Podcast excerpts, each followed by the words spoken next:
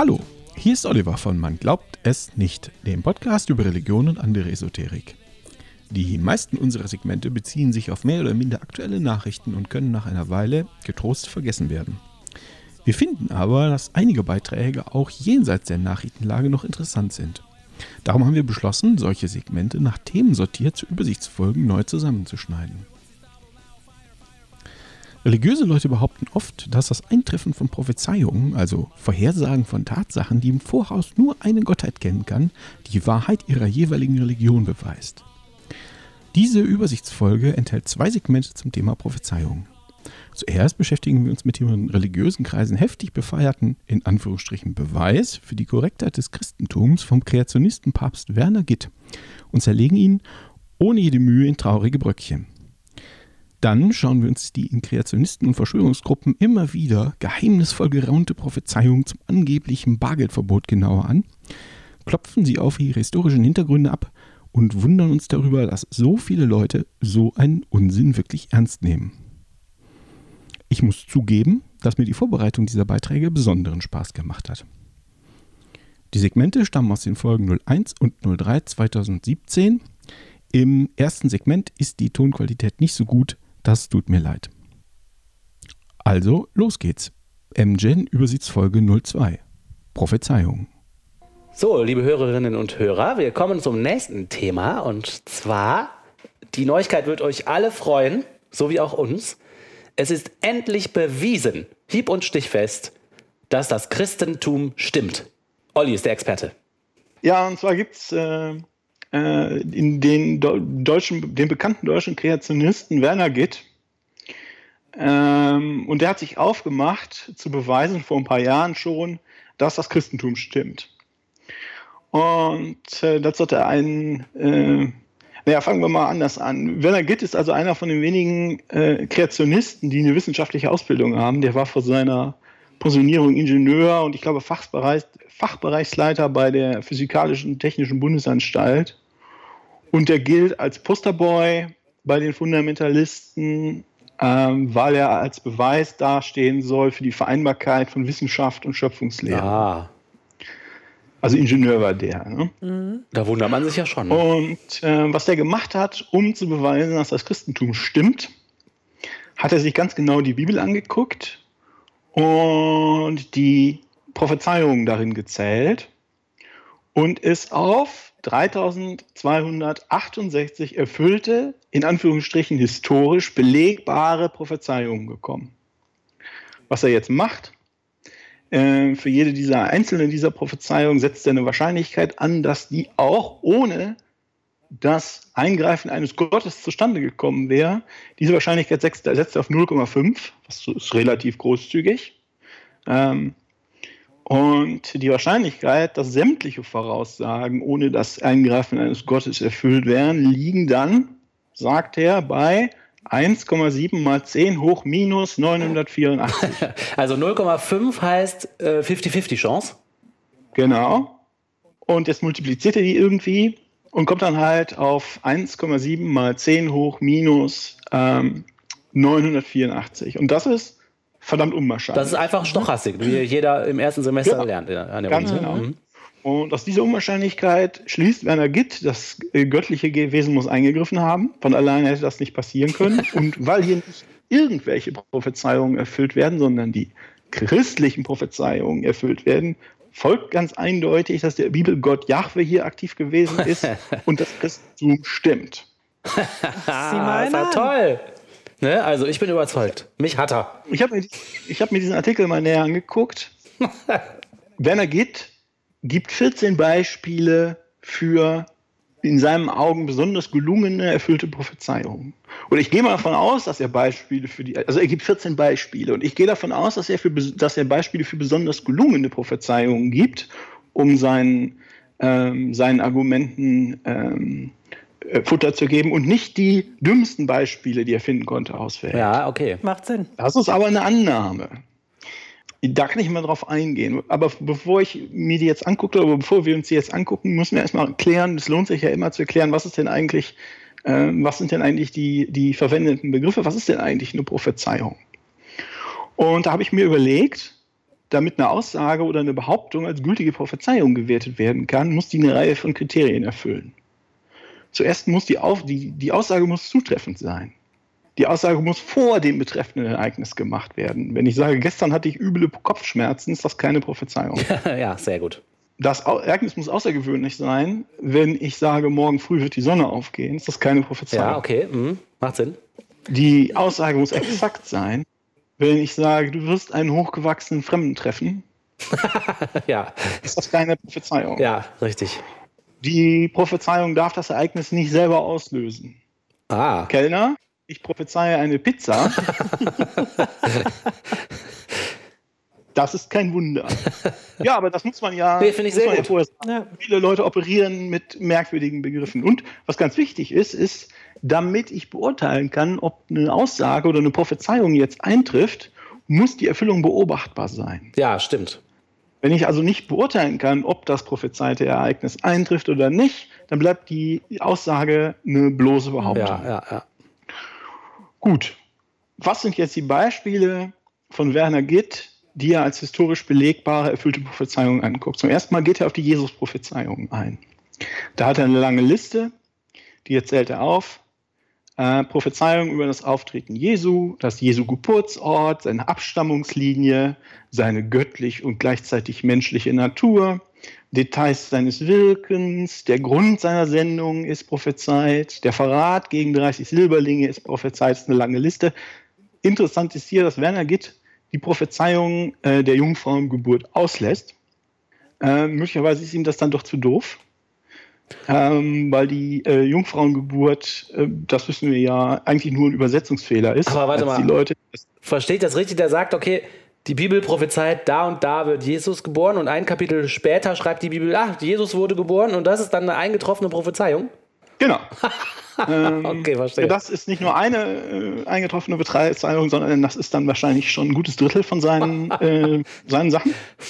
Und das hat natürlich ähnlich viel Beweiskraft, wie wenn im ersten Buch von Harry Potter eine Prophezeiung gemacht wird, die dann im zweiten Buch von Harry Potter erfüllt wird. Ja, genau. Ah, das, ist ja okay. Also das ist was, was, ähm, was ich schon öfter gehört habe.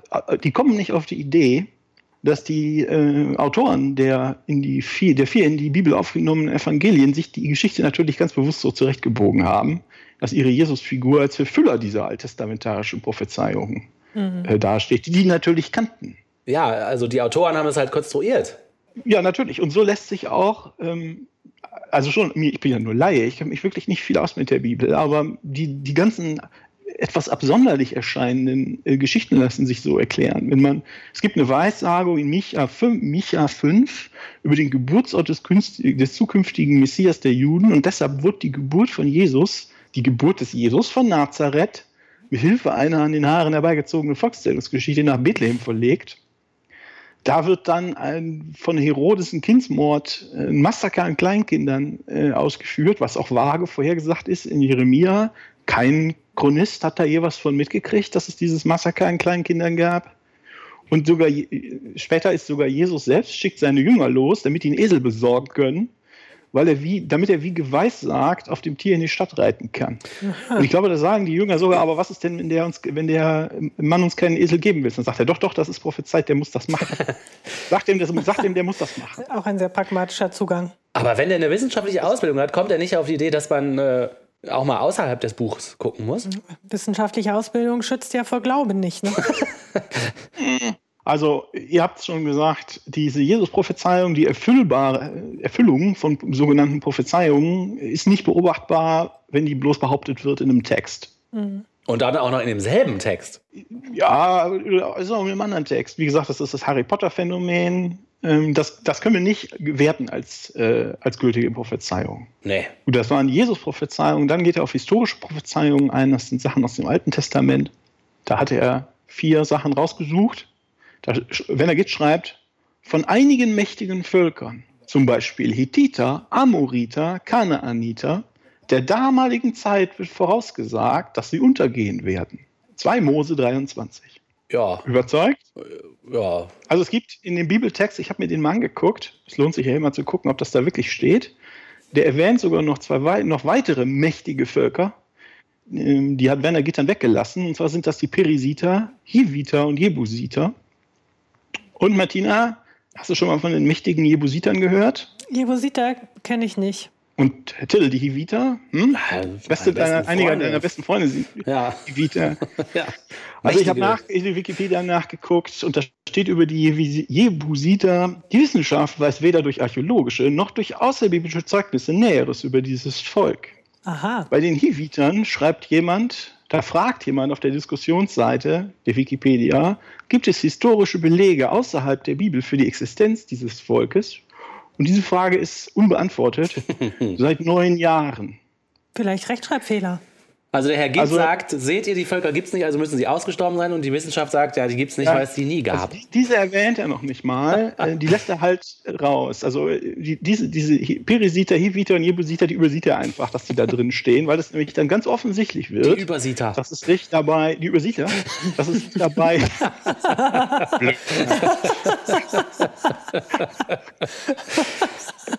also es wird offensichtlich, im besten Fall sind das irgendwie Nachbardörfler äh, der Israeliten damals und im schlechtesten Fall sind es bloße Erfindungen zum Auspolstern seines eigenen Heldenmythos. Äh, wie gesagt, den Teil des Bibelverses lässt äh, Werner geht weg. Für die Existenz von Hethitern, Amoritern und Kanaanitern gibt es allerdings Belege, die habe ich nachgeschaut. Die Amoriter waren ein semitischer Stamm am Euphrat des dritten und zweiten Jahrtausends. Das hethitische Königreich in Zentralanatolien ist im 12. Jahrhundert untergegangen. Danach gab es noch ein paar Kleinkönigreiche, äh, die dann irgendwann von den Assyrern erobert wurden. Und die kanaanitischen, Stadt, kanaanitischen Stadtstaaten in Palästina des 13. Jahrhunderts wurden im Laufe der Zeit nach und nach von ihren Nachbarn erobert und die Bewohner wurden dann eingemeindet. Das heißt, ähm, die großartige Prophezeiung ist halt, dass kleine, kleinere Staaten im Laufe der Jahrhunderte erobert worden sind oder untergegangen sind oder dass die betreffenden Stämme mit anderen verschmolzen sind. Es stellt sich die Frage, ist das wirklich außergewöhnlich als Aussage, um ein göttliches Eingreifen zu rechtfertigen? Und, was wahrscheinlich wichtiger ist, woher sollen wir wissen, dass diese Voraussagen wirklich vor, in Anführungsstrichen, dem Untergang der betreffenden mächtigen Völker gemacht worden sind? Die Bücher Mose haben die Form, die sie jetzt haben, die wir kennen, äh, erst im 6. und 5. Jahrhundert vor der Zeitrechnung gekriegt. Also gut 500 Jahre nachdem das da passiert ist, was Ja. angeblich prophezeit wurde. Falsche Reihenfolge leider dann, ne? Für unsere Kriterien. Reihenfolge. es gibt ja auch eine schöne Stelle, ich glaube im Buch Könige, im zweiten Buch Könige, da wird beschrieben, wie der wie ein Arbeiter im Tempel findet also eine Schriftrolle und rennt damit zum Hohepriester und der sagt, oh mein Gott, vielleicht ist das das Wort Gottes und der rennt dann zum Schreiber und der Schreiber rennt dann zum König und dann rennen sie alle zusammen zur Prophetin Hulda und die sagt, ja, das ist wirklich das Wort Gottes und dann legen sie das zu den bereits vorhandenen vier Gesetzbüchern und das ist dann halt das fünfte Buch Mose, Levitikus. Das haben wir halt, äh, die, schreiben also selbst in der Bibel auf, wie sie das zufällig gefunden haben und dann zu den anderen gelegt. Äh, dem haben wir jetzt, äh, also ich, Levitikus, ist, das sind die, äh, dem haben wir Hunderttausende von Todesopfern durch die Geschichte zu, ver, äh, zu verdanken, weil die Leute meinen, das müssten die so machen, was der Gott da sagt. Äh, und das haben sie halt nachträglich gefunden und dazugelegt. Ähm, und so ist das mit den anderen Sachen auch. Ja, klar. Also ist das ein eindeutiges Werk Gottes? Kann das nicht sein, dass die Priester der Israeliten mit diesen nachträglichen Untergangsfantasien, äh, also der Gott hat die alle getötet, die, die Reiche, die, der Gott hat die alle zum Ja. Untergang gemacht, dass sie da nicht vielleicht ihre eigene Heldensage etwas ausschmücken wollten? mhm. Von den anderen Stämmen haben wir noch nie was gehört, außerhalb der Prophezeiungen selbst. Und ich glaube, der Satz, wenn, wenn wir einen Satz machen, und Gott sprach damals, die werden vernichtet werden und ihr werdet nie wieder von ihnen hören, ist das ja auch kein Beweis für eine gültige Prophezeiung. Ja. Und ich frage mich, wenn man das schon so mathematisch angeht, ne? Und das so ausrechnet, muss man dann nicht auch eigentlich alle Prophezeiungen zählen, die nicht eingetreten sind und die irgendwie. Ja, macht er. Macht Ah. er. Er sagt, er gibt es exakt null. Ach so. Ah, Kann ich gleich noch was zu sagen? Sagt er, es ist exakt null. ähm, okay, das waren die, die ersten zwei historischen. Es gibt noch zwei weitere. Die die ist, ähm, die ist auch ganz toll. Nee, das war jetzt die erste. Die, die ist aber ganz toll. Da steht, wenn er Git schreibt, und von anderen Völkern heißt es ebenso klar, dass sie bis zum Ende der Tage existieren werden. Doppelpunkt. Israel, Ägypten. Ja. Und Aber die, ich meine, bis zum Ende der Tage, wann ist denn dann diese Prophezeiung eingetroffen? Erst wenn das Ende Also, der Tage erreicht ist. das, streng genommen. das wird erst für uns beobachtbar, wenn das Ende der Tage vorbei ist. ja, Klar. Also müssen wir leider auch streichen, Werner. ja. Sorry. Dann wird sehr merkwürdig. Ähm, dann schreibt Werner, geht das, die Aufeinanderfolge der Weltreiche, der Babylonier, Perser, Alexander des Großen und der Römer werden im Voraus und in ihrer Art und ihrem Ende in Daniel 2 beschrieben. Die Prophetie geschah zu einer Zeit, als das babylonische Reich Nebukadnezar den Höhepunkt seiner Macht erreicht hatte. Also, die Bibel beschreibt hier ganz präzise und im Voraus das Aufeinanderfolgen und den anschließenden Untergang von zwei ganz, von vier ganz genau bezeichneten Weltreichen. Das ist beeindruckend, oder? Ja, das ist Das super. Problem ist nur, er steht da nicht.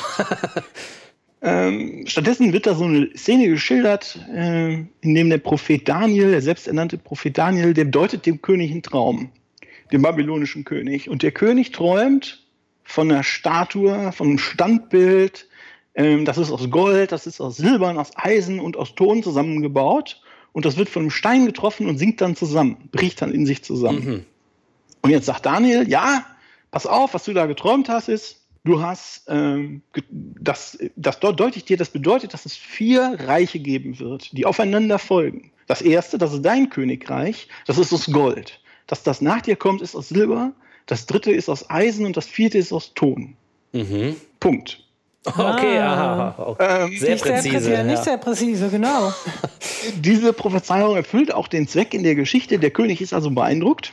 Seid ihr auch Ja, beeindruckt? sehr. Sehr. Mhm. Vor allen so Dingen über das wunderschön. Silberne. So wunderschön. Also, dass die Identifizierung dieser vier goldenen Reiche, silbernen Reiche, eisernen Reiche und tönernen Reiche mit Alexanders, Alex, Alexanders Feldzügen oder dem Rönerreich ist völlig willkürlich. ja. Völlig willkürlich.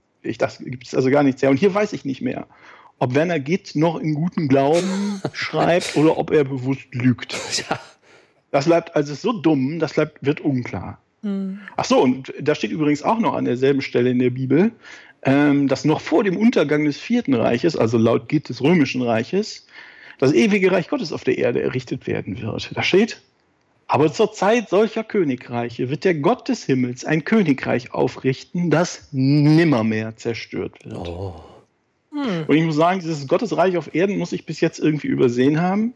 Oh, frag mal Don Gamillo. Und, Der Don Gamillo hat es gefunden. Und äh, Gitt schreibt hier jetzt auch, dass noch nie eine biblische Weissagung durch historische oder wissenschaftliche Tatsachen widerlegt worden ist. Und das weiß man jetzt wieder nicht. Ist das Ignoranz oder eine weitere Lüge? Zum Schluss noch ähm, sagt er, die in Hesekiel 26, 3 bis 21 vorausgesagten sechs Gerichte haben sich über die Jahrhunderte präzise erfüllt. Und die sechs Gerichte sind jetzt nicht Linsensuppe, Erbsensuppe, Bohnensuppe, sondern da bezieht er sich auf, das wird auch immer wieder hervorgekramt, auf die altbekannte Prophezeiung zum Untergang der Stadt Tyros im Libanon. Und da steht, siehe, ich will über Tyros kommen lassen Nebukadnezar, den König zu Babel. Er wird mit Sturmböcken deine Mauern zerstoßen und deine Türme mit seinen Werkzeugen umreißen. Und dann steht dann noch, ich will einen kahlen Felsen machen aus dir. Du sollst ein Ort werden, wo man die Fischernetze aufspannt und du sollst nicht wieder aufgebaut werden. Oh. Da steht also ganz präzise und exakt, wer die Stadt zerstören soll, nämlich Nebukadnezar, der König von Babel. Hm, Da gibt es ja Chroniken, vielleicht kann man da gucken, wie er die zerstört hat. Und es stellt sich raus, dass Nebukadnezar Tyros zwar belagert hat, aber nicht zerstört und schon gar nicht zu einem kahlen Felsen gemacht hat, sondern die Bewohner haben sich nach einer langen Belagerung im Jahr 568 vor der Zeitwende ergeben und dann die äh, babylonische Herrschaft akzeptiert. Nun könnte man spekulieren, da die Babylonier in der Regel erfolgreich waren mit solchen Aktionen und die Städte dann wirklich teilweise den Boden gleich gemacht haben, dass während dieser sehr belag langen Belagerung jemand mal dachte, er schreibt was auf, das wird schon eintreffen. ähm, und nicht damit gerechnet hat, dass sie, äh, dass sie mit dem Verhandlungsfrieden ausmachen. Aber das ist Spekulation. Aber es ist ja trotzdem sehr beeindruckt, dass äh, ähm, Tyros jetzt ein äh, kahler Felsen ist, der nie wieder aufgebaut worden ist. Ähm, kannst du mal Google Maps aufmachen? Ja, warte mal. Gib doch mal, Ja, gib doch Tyros Libanon ein. der Gerät denkt. Ihr Gerät denkt sehr langsam. Ja, der. Wie schreibt man denn Tyros? T, Y, R, O, S. Tyros. Libanon. So, hier baut sich Ach, guck mal, das sieht Schön. aber kahl aus. Straßen. Ich mach mal Satellitenansicht. Ja, mach mal Satellitenansicht. wo geht denn das nochmal? Da. Ja, es- Steht noch was. Also- das sieht alt aus. Tyros, Tyros in Libanon ist eine Stadt mit ungefähr 100.000 Einwohnern. sieht ganz cool aus. Die Behauptung, dass das untergegangen ist auf die betreffende Art und nie wieder aufgebaut wurde, ist also offensichtlich unzutreffend. Äh, wenn er jetzt behauptet, es hat noch nie eine biblische Weissagung durch historische und wissenschaftliche, die durch, nein, noch nie sei eine biblische Weissagung durch historische und wissen oder wissenschaftliche Tatsachen widerlegt worden, das wird immer absurder. Ja, aber wirklich, völlig. äh, Also, Was, jetzt, was ich jetzt das Argument gehört habe, ist, wenn man sich das auf Google Maps anguckt, dann stellt man fest, dass die einen archäologischen Park haben, da ja. im Südosten. Und die sagen, ja, ja, sagen die Christen, das, dieser archäologische Park ist nie wieder aufgebaut worden. Und da könnten auch wirklich Fischer hingehen und die könnten doch da ihre Fischernetze aufspannen und dann wäre es nämlich erfüllt. Ja.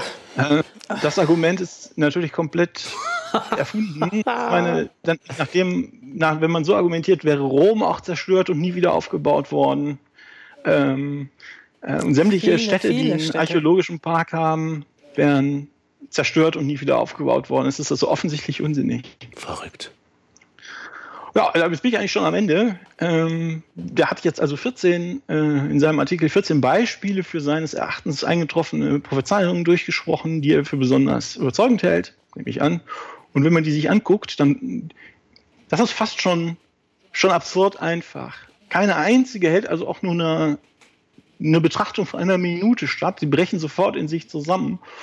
Und die Wahrscheinlichkeit, denke ich, dass für diese Leistung das Eingreifen eines Gottes notwendig war, dürfte bei ungefähr null liegen. Tja, aber wirklich.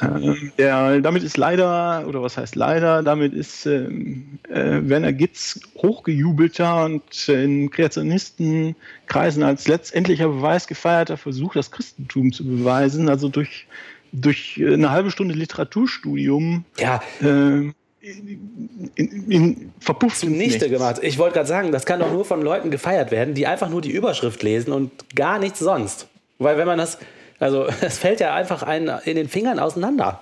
Ja, und die dran glauben wollen, ne? Weil es eine schöne Geschichte ist. Aber wenn man das liest und, äh, also, naja, gut. Also mir, mir leuchtet das immer nicht ein, wie die Leute sowas glauben können, was offensichtlich so zusammengeschustert ist. Wenn man nur eine, eine weitere Quelle dazu nimmt, fällt es schon auseinander.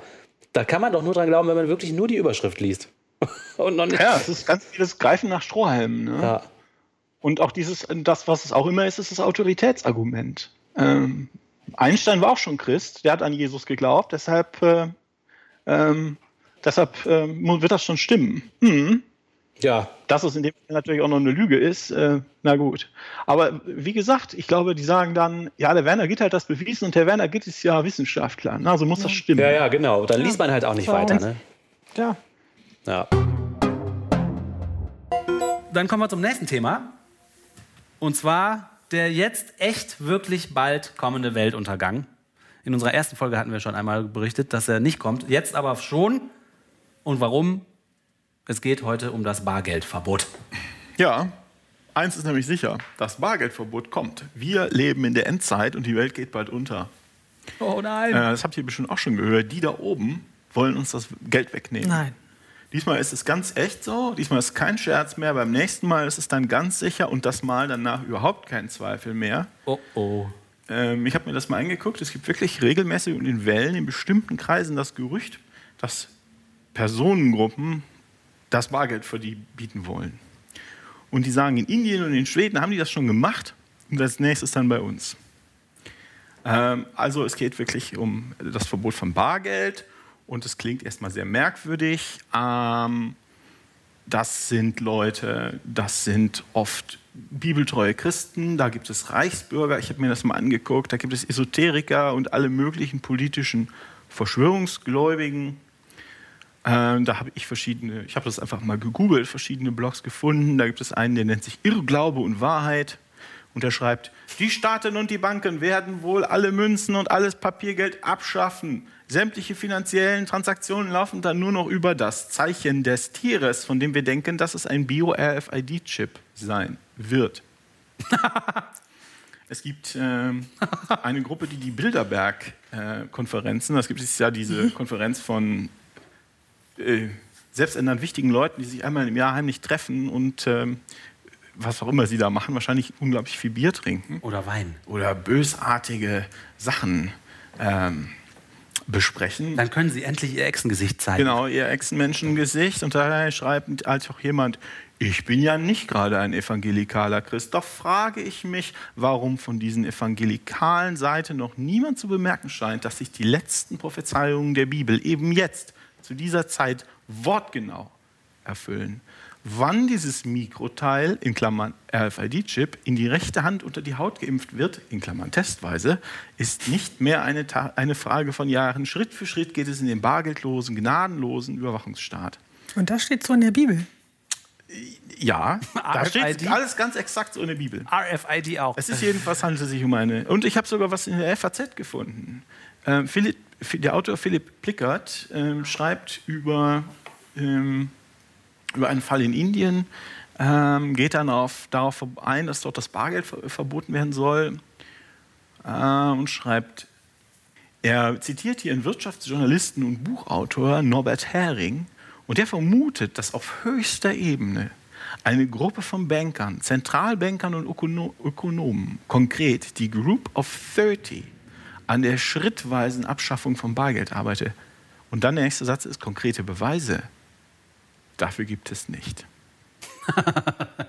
Dann habe ich gefunden, Bargeldverbot in der EU 2018, geheimes Treffen in London. Hier ist jemand, der feststellt, das müssten alles Juden sein und ganz viele, also es ist eine sehr unangenehme Seite, die tarnen sich aber als Deutsche und Österreicher. Es ist unser deutscher naiver Denkfehler zu meinen, dass alles deutsche Schlafschafe seien.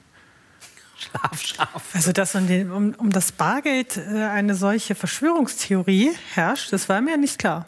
Es gibt auch unseren eigenen Kommentator, den Don Camillo. Ach, das ist ja schön. Don Camillo schreibt, ich weiß, es kommt bald eine Zeit, in der ich von religiösen Mächten am Evangelisieren gehindert werden werde. So wie auch das Bargeld mehr und mehr abgeschafft wird, siehe Offenbarung.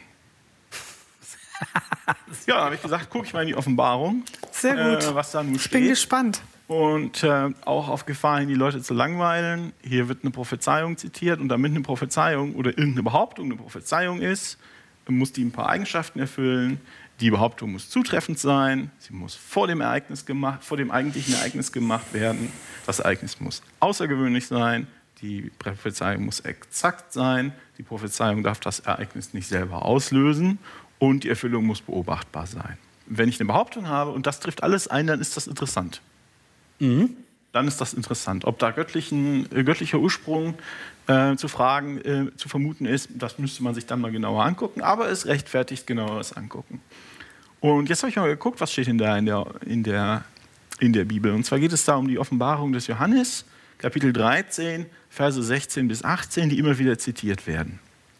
Also nochmal, wir leben in der Endzeit. Ja. Das Bargeld wird abgeschafft. Das ist ein sicheres Zeichen dafür, dass wir in der Endzeit leben. Endzeit. Und jetzt spricht die Offenbarung über das böse Teufelstier, was da sein Ding macht. Und es, also das Teufelstier, bewirkt, dass allen, den Kleinen und den Großen, den Reichen und den Armen, den Freien und den Knechten, ein Mahlzeichen gegeben wird auf die rechte Hand oder auf ihre Stirn und das niemand kaufen oder verkaufen kann als nur der, welcher das Mahlzeichen hat, den Namen des Tieres oder die Zahl seines Namens. Hier ist die Weisheit. Wer Verstand hat, der berechne die Zahl des Tieres, denn es ist eines Menschen Zahl und seine Zahl ist 666. Okay, got it? Wahnsinn. Also man soll die berechnen, aber dann wird sie einem doch gesagt, besser, falls man das doch nicht schafft. Oder? Genau. also bei allem Zur Sicherheit.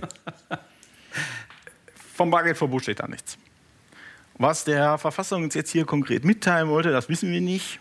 Das Malzeichen auf der rechten Hand könnte, wenn man sehr, sehr viel guten Willen an, anlegt und bereit ist zu spekulieren, da könnten Geldmünzen einer bestimmten Währung mit gemeint sein, aber damit wird ja wohl kaum die Abwesenheit oder die, das Verbot von diesen Münzen äh, gemeint sein.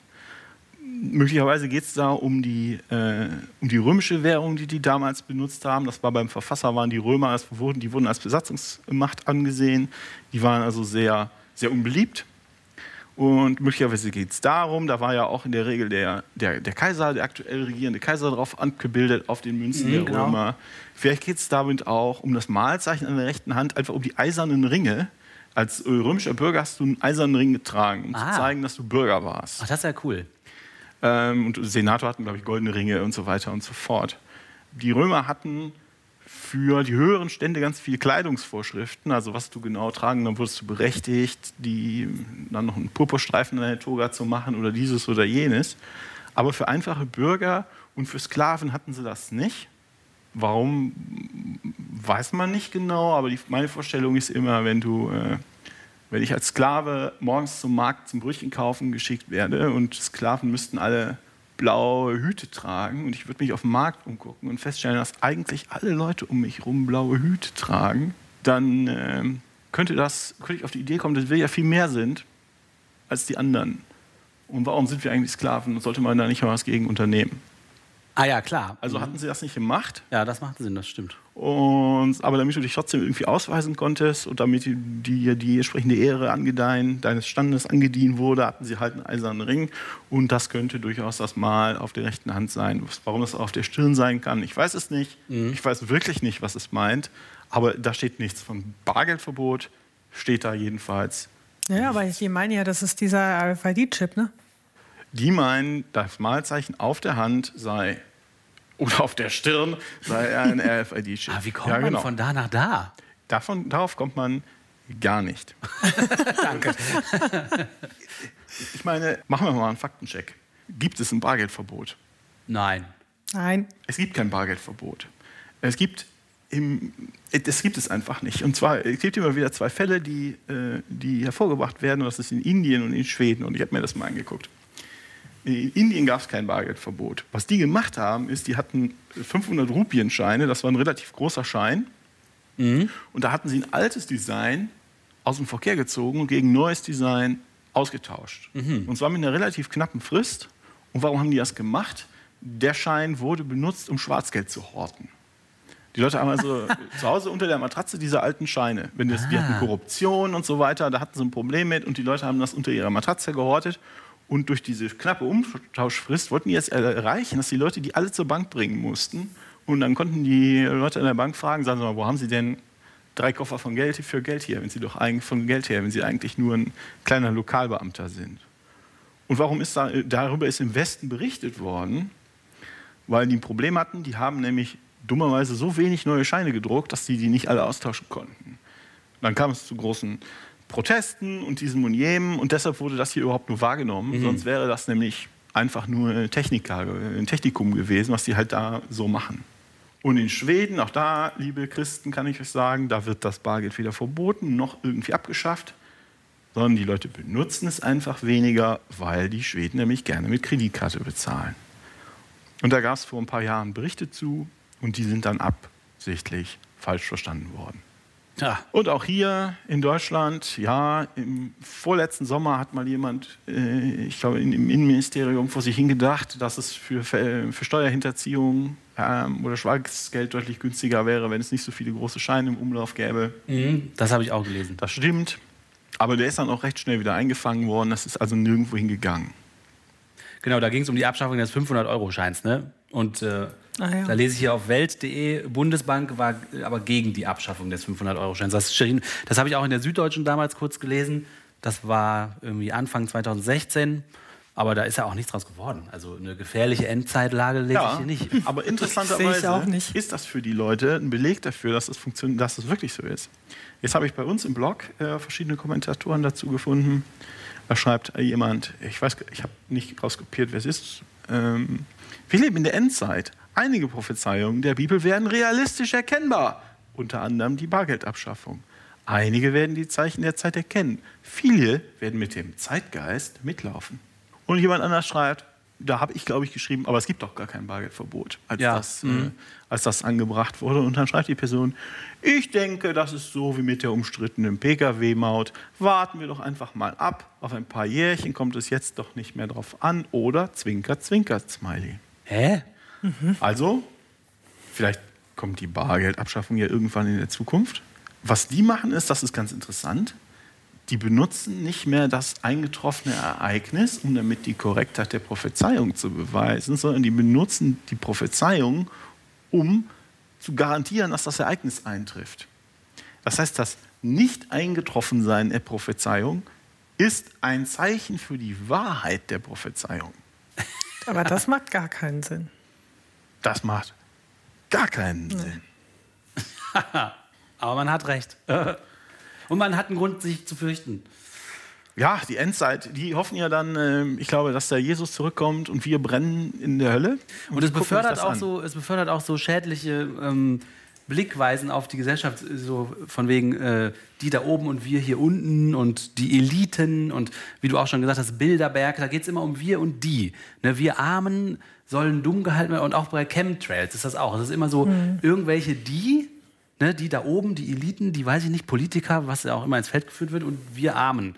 Und so eine Einteilung der Welt in die und wir äh, und oben und unten und Eliten und Volk ist natürlich unglaublich schädlich, um irgendwas zu verstehen, was wirklich um einen rum passiert und dann entsprechend zu agieren. Wenn einen jetzt in der Gesellschaft irgendwas stört und du führst alles auf einen Mechanismus zurück, der gar nicht existiert, dann kannst du dich halt auch nicht daran beteiligen, irgendwas in der Welt zu verbessern. Ne? Ja. Das finde ich halt extrem Protestieren krass. gegen Echsenmenschen Ja. wird nichts voranbringen. Eben, genau. Ich habe mir nochmal angeguckt, ein bisschen Hintergrund zur Offenbarung des Johannes, weil da steht es dann nun mal drin. Und die sagen, die ist datiert irgendwann, das ist man sich auch nicht so einig, ähm, im letzten Drittel des äh, ersten Jahrhunderts, also irgendwie um von 70 bis 95, das nach der Zeitenwende. Das haben sie sich so angeguckt, wie das so passen kann. Ich kann das nicht im Einzelnen, äh, im Einzelnen beurteilen. Aber in, ein Hinweis ist, in der Apostelgeschichte, die halt älter ist, wird Rom noch als irgendwie gute Staatsmacht gesehen. Ähm, und da argumentiert der Paulus da mit, seiner, mit dem römischen Bürger, ich bin, ich bin Bürger des römischen Reiches, deshalb dürfte ihr mich nicht totschlagen oder was auch immer. Und so, ja, na gut. Hier ist sie, äh, eine Generation später oder anderthalb Generationen später, ist das römische Reich schon böse, das äh, schlimme Sachen macht. Und meines Erachtens, kennt ihr Monty Pythons Flying Circus? ja. Und wenn man das guckt, das ist ja eine britische Sendung aus den späten 60ern, aus den 70er Jahren, dann ist es lustig und witzig und albern. Allerdings. Aber was Sehr. die gemacht haben, die waren sehr, sehr stark tagespolitisch. Ich war mal auf einer Veranstaltung mit John Cleese und Eric Idle und die haben das dann noch so gesagt. Die haben das also ganz kurze, kurze Zeiten vom, dass die haben die, die, die Witze geschrieben oder die Sketche geschrieben, bis dass die im Fernsehen kamen. Die sind also auf tagespolitische Sachen eingegangen.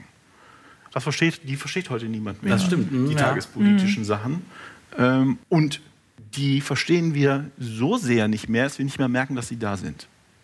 Ja, okay. Die machen also ihre, ihre Scherze als Kommentare zu der Lage in Großbritannien Ende der 60er und Anfang der 70er Jahre. Wir merken nicht mal, dass das da ist. Das ist ungefähr 50 Jahre her. Nun, als äh, hier, Johannes der äh, Täufer? auf Patmos, Nee. nee, das, war der, nee, das war der andere Johannes. das war der Lieblingsjünger, ne? Oder wer war das jetzt? Welcher Johannes? I, I don't know. Das ist ja auch nicht bekannt. Okay. Ich weiß auch nicht mal, ob der sich selbst Johannes nennt. Müsste man das Ding mal ganz lesen. Ähm, aber so sehr muss ich es auch nicht machen. Und das ist jetzt fast 2000 Jahre her. Und wenn der jetzt zum Beispiel tagespolitische Bemerkungen machen würde, würden wir die auch nicht mehr bemerken. Aber allerdings, ja. Und wenn man sich das jetzt zum Beispiel mal anguckt, wir haben ja eben von der Zahl des Tieres gehört, ähm, und wenn man damals die damalige politische Lage etwas näher betrachtet, und zwar alles Religiöse und Mythologische weglässt, und nun mal guckt, was kann er denn damit gemeint haben, kommen ganz interessante Sachen raus. Wenn man zum Beispiel die hebräischen Zeichen, im Hebräischen werden ja die ähm, Buchstaben auch als Ziffern zweitverwertet. Wenn man jetzt die Ziffern der beiden Worte für den Namen Kaiser Nero, im Hebräischen sagt man wohl Neron Caesar, addiert, erhält man die Summe 666. Das ist dieselbe Zahl, auf dieselbe Zahl kommst, wenn du nach hebräischen Regeln rechnest, aber die griechische Schreibweise äh, zugrunde legst. Aha. Was sie also gemacht haben, ist, die haben den Text bewusst so verfasst, dass nur Juden oder falls es halt schon Christen gab, mit Hebräischkenntnissen das durchschaut haben, wen die da meinen. wen die da meinen, und nicht die römischen Staatsbeamten, die in der Osthälfte des Römerreiches, wo er also saß und äh, auf Patmos und das geschrieben hat, die kannten Griechisch, aber die konnten kein Hebräisch. Das heißt, die haben die Regeln nicht verstanden. Verstehe. Dann macht das auch Sinn, dass er sagt, es ist eine Zahl des Menschen und man kann sie ausrechnen und so. Das macht dann auf einmal ein bisschen mehr Sinn. Als genau, wer Verstand hm. hat, der berechnet die Zahl des Tieres, denn sie ist eines Menschenzahl und seine Zahl ist 666. Ja, jetzt das es machen. steht da. Ja. Liebe, liebe Verschwörungsleute, es steht da, was gemeint ist. Und das ist ja cool. Ist das jetzt, was ich jetzt erzählt habe, ist das ein Geheimnis oder esoterische Zahlenmystik? Gibt es das, ist das vielleicht nur bekannt unter Eingeweihten oder spezialisierten Historikern? Nein, das steht exakt so in der Wikipedia und man kann es auch nachvollziehen. Das ist so ähnlich rätselhaft, nämlich überhaupt nicht, wie wenn ich sage, an Umstand X ist jemand schuld, aber ich sage nicht wer, aber es fängt mit M an und hört mit Erkel auf. Das ja. ist ganz genauso. Das ja. ist ganz genauso. Und die Prophezeiungs- oder Wundergläubigen, die wollen das aber nicht verstehen. Die sagen, ja, was könnte der ein Erkel sein? Das ist also so unfassbar schwierig. Bestimmt ist das ein sicheres Zeichen für den Melduntergang. Ein Erkel wird kommen. Also was sie machen konnten, ist durch die sogenannte Verschlüsselung mit den hebräischen Ziffern konnten die die verhasste Besatzungsmacht beschimpfen und auch Ohne. deren Endearbeit zu sehen, ohne dass sie damit mit den Behörden in Schwierigkeiten gekommen ja. sind. Ach, das ist ja eigentlich ganz sympathisch auf einmal. Ja. cool. so, was man noch machen kann, ist, wenn man nur den Text beguckt und man guckt sich nicht skeptisch rein und du guckst nicht historisch rein, sondern du möchtest eine, jemand gibt dir einen Text und beschreibt dir seine Interpretation. Was, ein guter, was man auch eine gute Methode ist, man kann sich überlegen, wenn man nicht nur die übliche Interpretation nimmt, sondern man nimmt die gleichen Mittel, die die genutzt haben, um zu dieser Interpretation zu kommen, in diesem Fall halt, oh, das Bargeld wird verboten, und guckt, ob man zu was völlig anderem kommt. Mhm. Dann ist es, dann taugt die Strategie offensichtlich nicht, die Interpretationsstrategie offensichtlich nicht dazu, zu verlässlichen Ergebnissen zu kommen. Ja, das stimmt. Mhm. Und ich habe lange meditiert und gependelt. Und äh, habe über den äh, Text aus der, aus der äh, Offenbarung meditiert. Und ich weiß jetzt, was das meint. Es ist nämlich völlig klar, was hier wirklich gemeint ist. Oh, ich bin gespannt. Ich auch.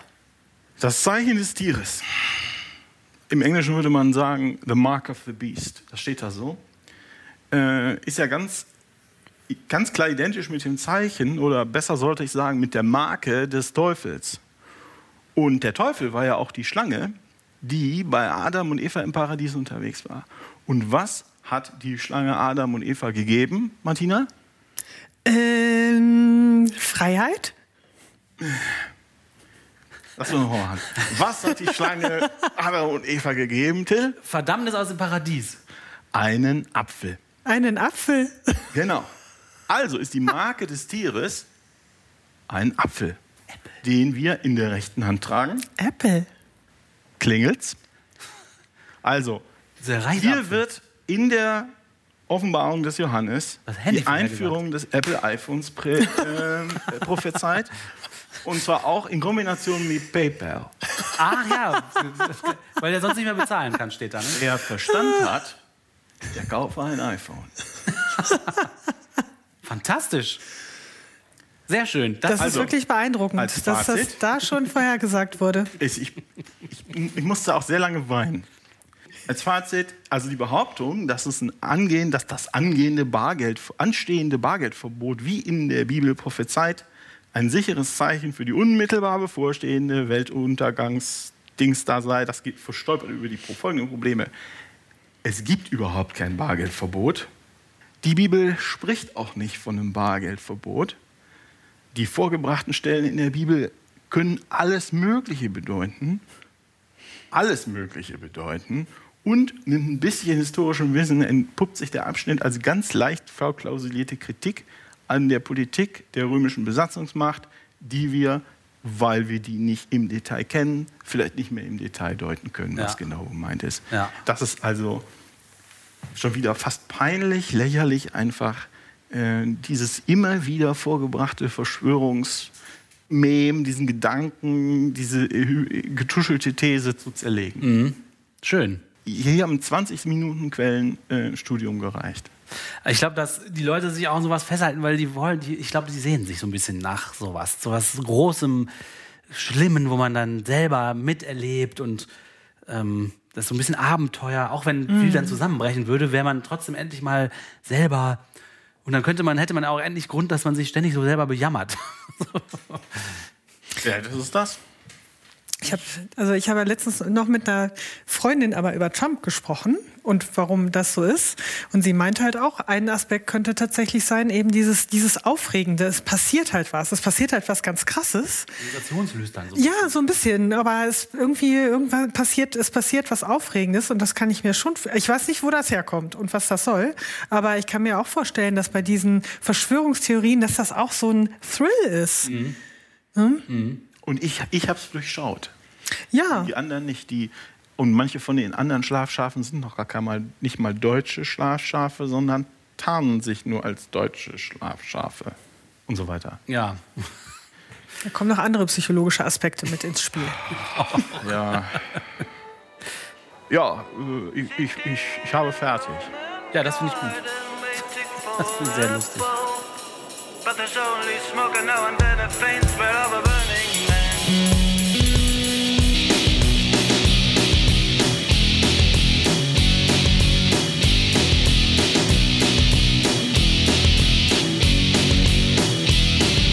Working at my desk, computers on, email popping up, mother to son. Holy See in flames, clergy's lost their head, bishops on the run. The Pope is dead, the Vatican call, the Pope is on fire, the Pope is on fire, the Pope is on fire. The Vatican call, the Pope is on fire, the Pope is on fire, the Pope is on fire. Everyone's in trouble now, everyone's in trouble now. Fire, fire, fire, fire, fire, fire, fire, fire. Everyone's in trouble now, everyone's in trouble now. Fire, fire, fire, fire, the Vatican call, the Pope's on fire, the Pope is on fire, the Pope is on fire. The Vatican call, the Pope's on fire, the Pope is on fire, the Pope is on fire. Everyone's in trouble now, everyone's in trouble now. Fire, fire, fire, fire, fire, fire, fire, fire. Everyone's in trouble now, everyone's in trouble now. Fire.